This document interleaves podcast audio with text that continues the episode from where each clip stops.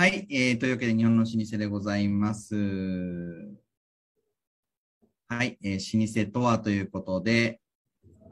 はい、えー3代100年同業で継続し、現在も制業であるというところが、えー、東都の年会という江戸の老舗のホームページに書いてあります。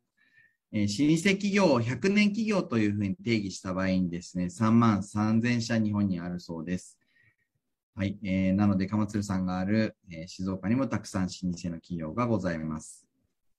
はい。で、現在内閣府知財計画ですね。内閣府も注目しておりまして、2020年、2021年と、クールジャパンの観点からプロモートするべき老舗を定義しましょうということを掲げてくれています。はい。えー伝統はイノベーションの連続であるということで、本日はですね、鎌鶴の5代目ご当主、えー、二見光様にお話をお伺いしてまいります。よろしくお願いいたします。はい、お願いいたします。ありがとうございます。お待たせしました。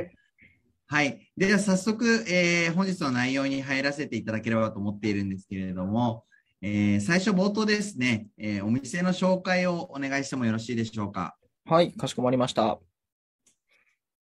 う早速でいいですかね。はい。はい。えっ、と、まあ、見ていただいているのは熱海の、まあ、前景ですね。えー静岡県の熱海市になります。えー熱海市ってこう、熱海という漢字を見たときに、あの、熱海と読む人がいないぐらい、あの、有名な温泉地になります。ただ、あの、熱海という名前が先行して、神奈川県なのっていう方もいらっしゃると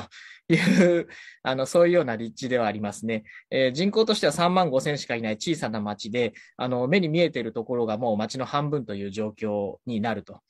いうぐらい、あの、小さい町ですが、見ての通り、こう、海辺にずらりと、あの、ホテル、旅館が立ち並ぶというのが熱海の地形になります。はい。えー次のスライドでいいでしょうか。はい。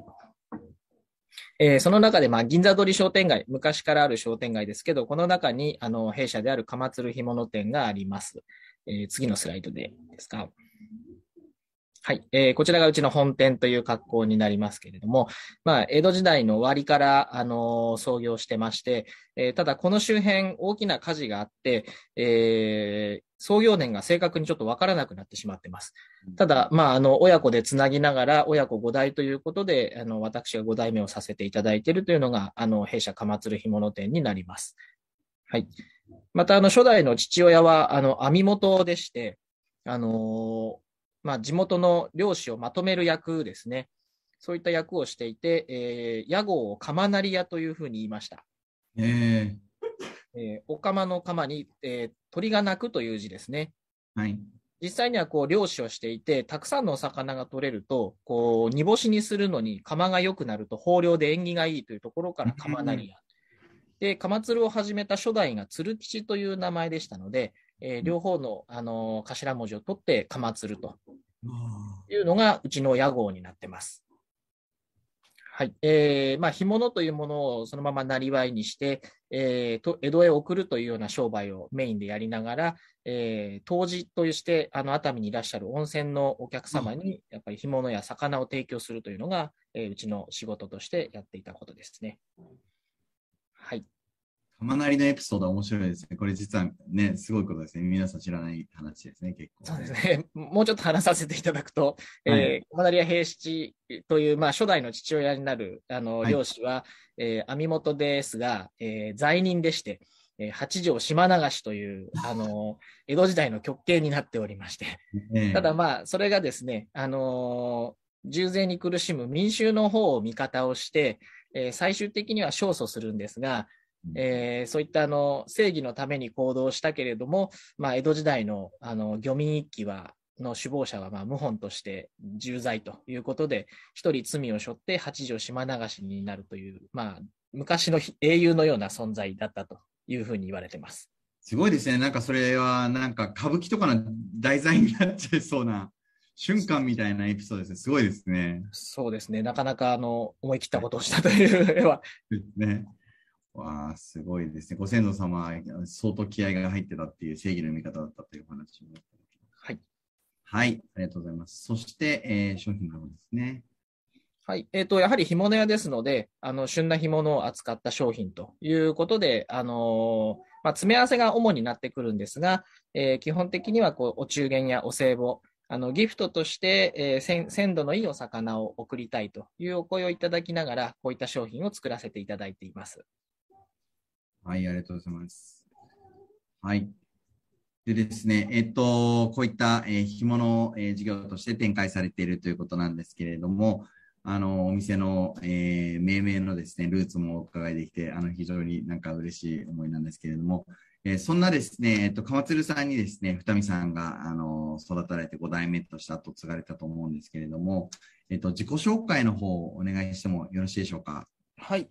えっと、まあ、私5代目として継がせていただきましたが、まあ、あの、兄が2人いまして、まあ、その兄は、こう、お店を継がずに、あの、一番下の弟に、こう、お鉢が回ってきたような状況にはなります。えー、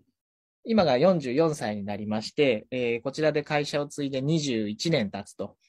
まあ、ほぼ半分会社で仕事をしているような感じになっています。まあ、その前は、あの、大学を卒業して、えー、一旦ちょっと築地とか、あのそういったところで少しだけ修行をしましたが、あの、うちの工場長がやはり引退をしなきゃいけないということから、もう帰ってきなさいという話になり、まあ、あの、前工場長とは1年間一緒に、あの、魚を勉強させていただいて、その後、工場主任として、あの、仕事をさせてもらいました。うん、あの、まずその、どのくらいのタイミングからその後を継ごうみたいな、その築地に行ってた段階ではある程度覚悟は多分されてたんですよね、きっと。そうですね。意外と継ぐというふうに考えてたのはもっと早くて。ああ、そうですか。はい。先ほどのやらなかった兄が、あの、店は弟に任せてと高校文集に書いてあり、これはお鉢が回ってくる可能性があると。で、またあの、まあ、昔からそうなんですが、お店の上に自宅として住んでたものですから、はい、子供時代やはりバブル期というのもあって、すごく店も賑やかで、はい、まあ、活気もあって、で、住み込みのあの社員さんとかもいて、こう、すごくワイワイしていて、うん、会社ってこう楽しいんだなっていうイメージがあって、まあ、あの、継ぐということ自体にあまり抵抗はなかったですね。で、高校2年の時、理系から分転して、まあ、小学部とか経営学部がある方が、商売としてこう、つながりが持てる方が増えるかなと、友達が増えるかなというところで、もうその辺からも意識してたようなところですかね。高校2年でもそこまであの人脈どうするかとかまで考えてたわけですね、それは。うん、やはりこう先代、あの、3代目、4代目も、その自分のつながりの中から、こう、熱海に遊びに来るも含めて、うん、この、あとご注文いただくお客様であったりとか、うん、そういうネットワークをこう感じる場にはいたので、うん、まあ、意識としてはあったんだと思いますね。そうですよね。商店街の中にもいらっしゃるし、いろんなこうつながりを感じながらお仕事をされてますもんね。はい。なるほど。そういった中でですね、あのまあ、今そうですね、なるほど。なんか、もう結構やっぱり、普段から干物食べたりっていうのもしてたんですか？えっと、そうですね。あの、干物はもちろん朝ごはんも中心にこう食べることは多かったですし、あの、はい、うちの場合、こう、鮮魚からあの干物を仕上げることが非常に多いので、あの、お刺身として食べるというのも、あの、仕入れた魚をそのまま自宅用にしてしまうというようなことも、あの、やってたり。そうですよね。あのまあ、じゃあ、その、じゃあこれはこの分はどうしようかとなれば、じゃあうちで食べるかみたいな部分も当然出てくるような話もあるかもしれないので、はい、まあ、そういうとこも含め、まあでも、そういうのでやっぱり年間を通じてお魚をいろいろ食べて、あのー、詳しくてらっしゃる先代とか先々代と一緒にご飯食べるといろいろ学ぶようなこともあったんでしょうか？えっと、うん、3代目も4代目も夕方になると家にいないものだっていう、はい、認識でしたね。あの、まあ、先ほど銭湯の話ではないんですが、あの、町のことをいろいろやってることも多くて、はい、会合に出ることが多い、はい、まあ、そういった形を幼少期の頃は、あの感じながら過ごしていて、まあ、父親というのは夕方になったらいなくなるものだというふうに思って、まあ、夕飯はあまり一緒にはならなかったのと、あの、なった時もあるんですが、あの、その時、お店の営業時間が朝の、えー、7時半から夜の10時まで、うん、お店をやっていたので、うん、夕飯を食べたら、あの、母も祖母もすぐまた仕事に戻るみたいな。そのぐらい、こう、忙しい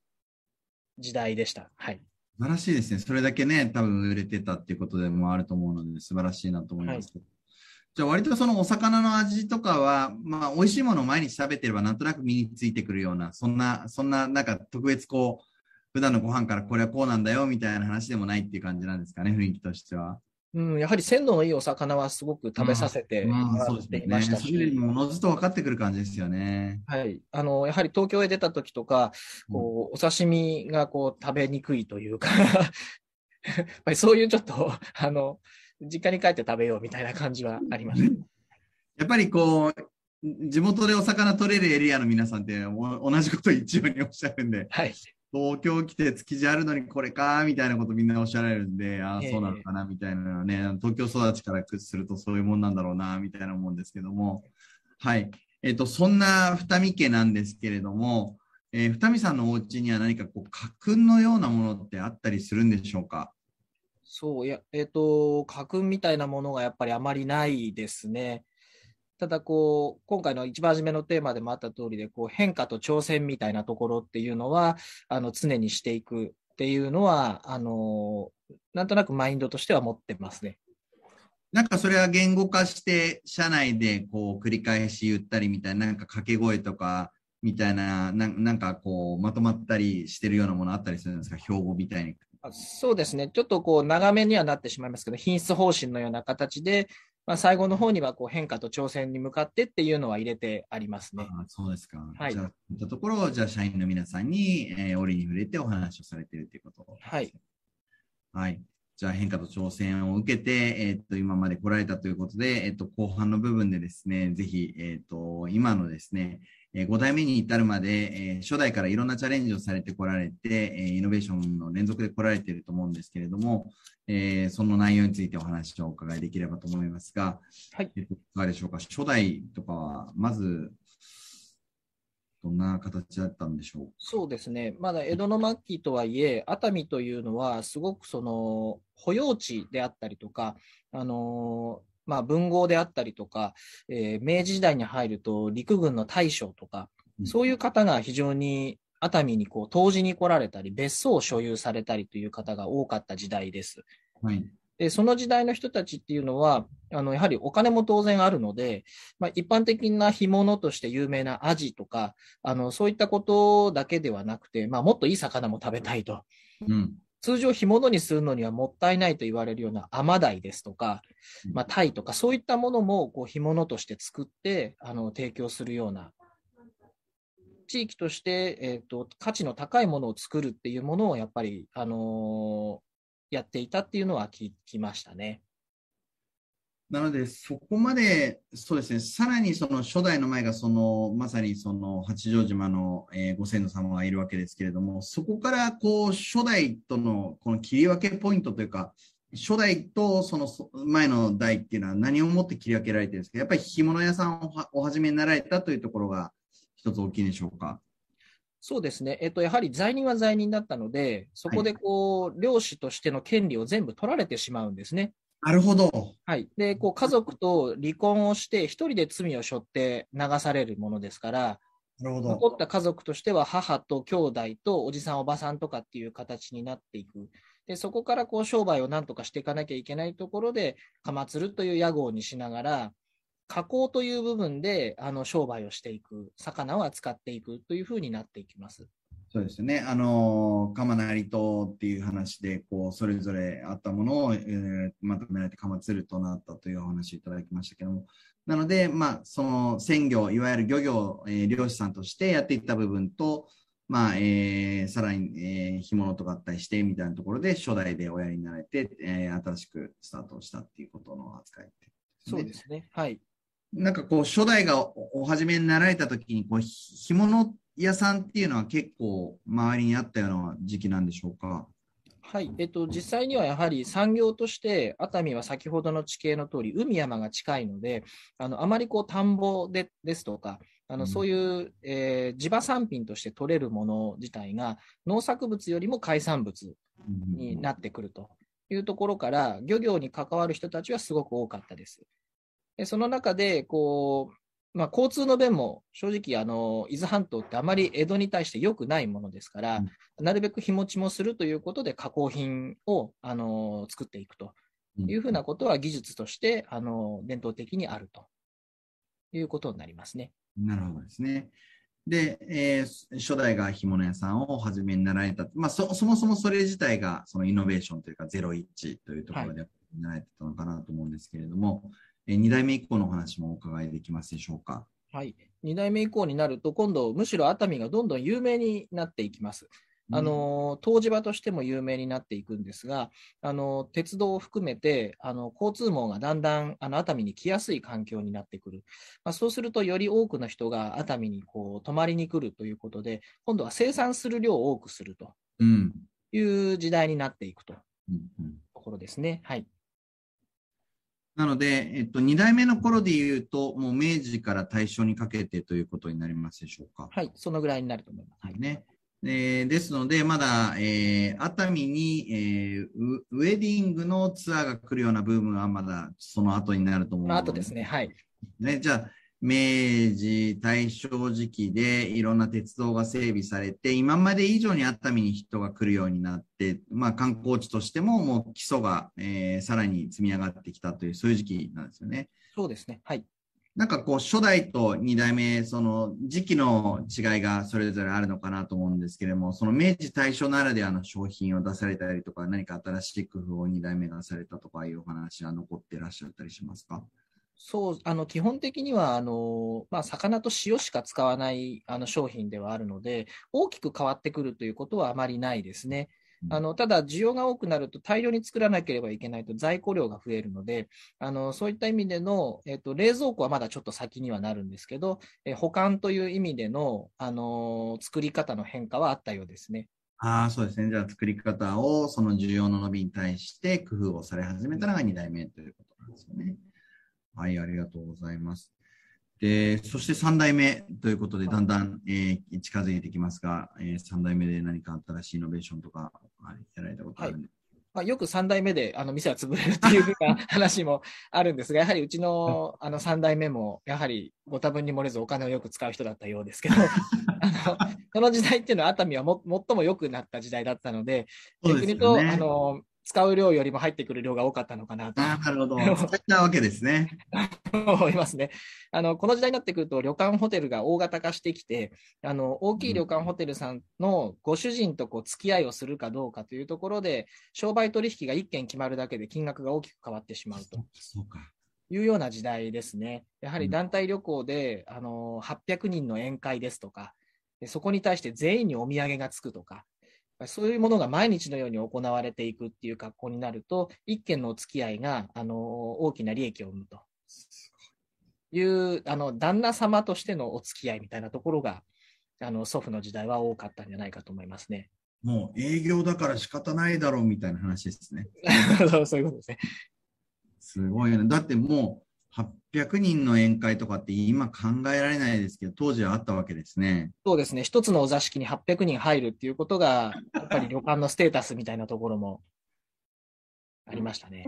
800人、すごい。で、そう、800人っていうと多分だから、その、お魚だけでも一晩で売り上げが100万超えてきちゃうような感じの感情になっている。そうですね。その頃は現金しかないですからね。旅館ホテルさんは段ボールに現金どんどん入れて、もう踏ん踏ん踏みながら入れるぐらいの 感じだったっていうふうには聞か聞いたことがありますね。すごいですね。そんな時代また来てくれるといいなという心待ちして。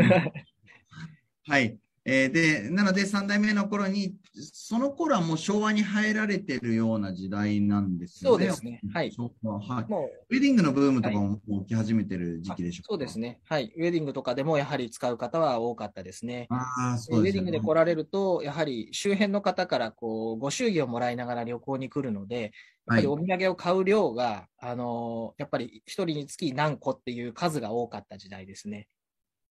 そうか、まだその、なんというか、えー、オールエイズ三丁目の夕日じゃないですけど、まあ、隣近所も付き合いがあってみたいな時代ですから、そのお土産って言ってもかなりの個数買ってくれるので、まあ、今みたいに一つ二つちょろんと買って家族に渡すみたいなのとはちょっと違いますもんね。そうですね。はい。あそうですか。そういう、そうか、需要の、そうですね、宴会のスタイルも違えば、そのお土産の持って帰り方も随分種類が変わってきたというのが、あの、その頃ということですよね。はい。そして4代目になってくるわけですが、4代目で何か新しい取り組みとかやられたことあるんでしょうか ?4 代目で新しく取り組んだ大きなことは、飲食店を始めたことですね。はい。はい。あの、やはり干物を店頭で干しながら売っていると、これが食べたいんだというところから、じゃあうちで飲食店をやって、店頭の価格で食べられる干物や、干物や直営ならではのお店としてそういうものをやっていこう。で、作って売って食べられるっていうところまで実現しようというふうな取り組みをしたのが4代目の大きいところだと思いますね。この時期はまだまだあの人の、え流入っていうのは多い時期だと思いますので、まあ、そういったところでさらに飲食事業も積んで、まあ、2階建て、3階建てに売り上げしていったってことですよね。うん、そうですね、まあ、あの相変わらず量はあの権利がないので、まあ、漁業権、漁業権はない分、あの競り券で魚を買いながら、はい、っていう格好で、あのまあ、地盤としてなるべく魚の利用を増やしていくというふうな感じになると思います。はい、ああ、なるほど、そうですよね。要は自社での、その一つ、販売ルートといったらあれですけれども、はい、まあ、自社としても需要を、えー、作れるルートを持っておけば、さらにまあ元の干物屋さんとしても、まあ、消費してもらう量を増やせるっていうことですよね。そうですね。干物というのがどうしても買って帰っていただいて、焼いて食べるものになってしまうので、うん、あの、リピートするのが家に帰ってから思い出したようになってしまう。まあ、それがその場でこう食べて美味しいと思えば、その場で買っていくっていただけるということがやっぱり一つ大事だったところですね。すねだから0回と1回がもうその場で成立しちゃえば、もうそれはもう無敵ですよね。はい。それは強いな。だから飲食店が必要だったんですね。すね結構その、飲食店とやっぱり小売店となると少しあのお店の運営とかあの社員さんのあのかかってもらい方って変わるような気もするんですが何か変化があったりとかあの学びがあったりっていうのはあったんでしょうか？おっしゃる通りで、そのやはりこう販売だからあの今度、職種を変わって飲食の方にっていうのはなかなか難しくて、結構切り離されてしまうところが多い、まあ、それを干物という中心の食材でこうつないでるというのが、あのそのイメージだと思いますね。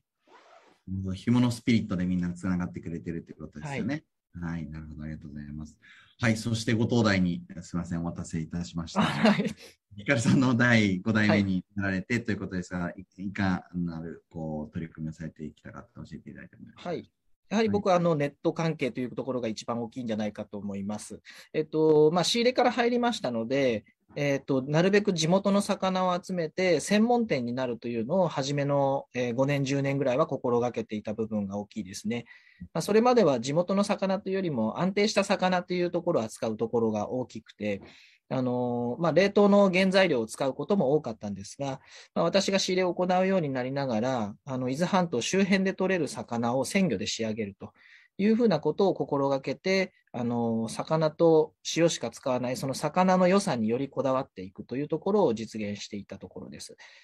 で、年間通すと60種類ぐらいの魚種がある、あの、干物の専門店として、えー、まあ、立ち位置を作りながら、らそれを売っていくというところで、あの4代目からホームページはあったんですが、オンラインショップの方をここあの手がけていくというふうな形を取っていったというところが一番大きいですね。はい。あの、スターマークもですね、老舗通販というサイトでですね、かまつるさんご一緒いただいてるんですけれども、本当に新しいいろんなプロダクトに、えー、チャレンジされているなというところで、伊勢海老もあるんですよね。そうですね。地元でやっぱり、まずは高い食材なので、当然手が出ないわけですけど、毎日市場に行くことによって、すごく相場が落ちる時があるんですね。まあ、その時に、あ、ちょっと試そうと。あの、やってみようというところから、あの、あ、これはすごく、あの、付加価値が上がる商品というところから定番化して、ただ禁漁期間はちょっとなかったりすることがあるんですが、すごくあの、年末年始のご贈答時期には人気の商品ですね。そうですよね。やっぱりこう、需要の変化といいますか、その干物が各家庭で毎日のように食べられてた時期っていうのもあるんですけど、えー、最近のこう世の中のあの変化っていうのは感じられることもありますか？やっぱり大きくは魚の需要が落ちているというのは大きい問題ですね。やっぱりそれにはこう骨の問題ですとか、あの調理のしにくさみたいなところが、やっぱりお肉より、お肉の方がちょっと優勢になってきてるのかなっていう感じはしますね。まあね、私、お魚大好きなんで、あの、ぜひ皆さん、お魚、ね、日本人的にも食べてもらいたいなと思いますけれども、なんかこう、今、おやりになられてる、まあ、インターネットとかの取り組みを始められて、えー、というところで、例えばそこは販売のその接点作りというご努力を、はい、あの飲食店を先代が作られたりとか一緒だと思うんですけれども、えっと、他にもなんか製品面でいろいろご努力されているというお話もお伺いされました、お伺いしました。はい、なんか今、えー、見せていただけるものとかあるんでしょうか？ありがとうございます。えっと、はい、まあ、うちで自家製させていただいている、ちょっと干物ではないんですが、ちょっと映っちゃう。あ、そうです。そこら辺です。はい。じゃあ、そこでストップしてください。はい。あ、大丈夫です。ここですね。はいこれが、えっと、うちで作ってるアンチョビですね。すごいです。はい。えっと、干物屋というのは、えっと、はい、塩蔵と乾燥の技術がありまして、はい、アンチョビはその塩蔵だけを使って作ることができます。うん、で、えー、まあ、毎朝魚市場に行く中で、カタクチワシがこう大量に入荷する時があって、まあ、逆にこう肥料として使われてしまうような値段になってしまうんですね。まあ、それを少しでも高く買えないかというところも含めて、あのアンチョビを作ってみようかなというふうに思ったのがこれですね。はい。えー、実際にはその海外のものですと、えー、1年ぐらい塩漬けにしてあの寝かせたカタクチイワシを3枚におろしてオリーブオイルにつけるのがアンチョビの作り方なんですけど、はい。まあ、あえて鮮度のいいものがあの手に入るので、もう海外にはない熱海もしくは日本オリジナルのものとして鮮度のいいアンチョビを作れないかなという形でこう考えた商品です。もうジャパニーズアンチョビですね。そうですね。やはり鮮度の良さっていうのは日本人からすると結構魅力的な部分だと思うんですが、こうあえて癖がないアンチョビとしてこう作ってみようというところでやった商品ですね。はいですね。もうアンチョビ大好きなんで、ピザとかに皆さんと使っていただければと思うんですけど、はい、他にもあのプロダクトあられるんですよね。そうですね。えっ、ー、と、はい、まあコロナをきっかけに、えー、ちょっと開発しようというところで、あの設備投資もしたところなんですけど、えー、干物というのが先ほど言ってた塩蔵と乾燥の技術なので、えー、火は使わないんですね。そうすると保存が長いものとか、すぐ食べられるものというのが、あの提案ができなくなってしまうというところから、えー、火の設備をあのコロナ禍の中であのお金をかけてあの設備をしまして、でそこで、えー、考えていったのが、えー、いぶすという、もう一つの技法を足すことによって、燻製する商品を作ろうというところで、えー、作られたのが、この、よいしょ、ちょびくんという名前になってますけど、地元で取れる本ガマスを使った、小さめな本ガマスを使った、えー、カマスジャーキこれがちょっとちぎって食べると非常にうまい。という商品ですね。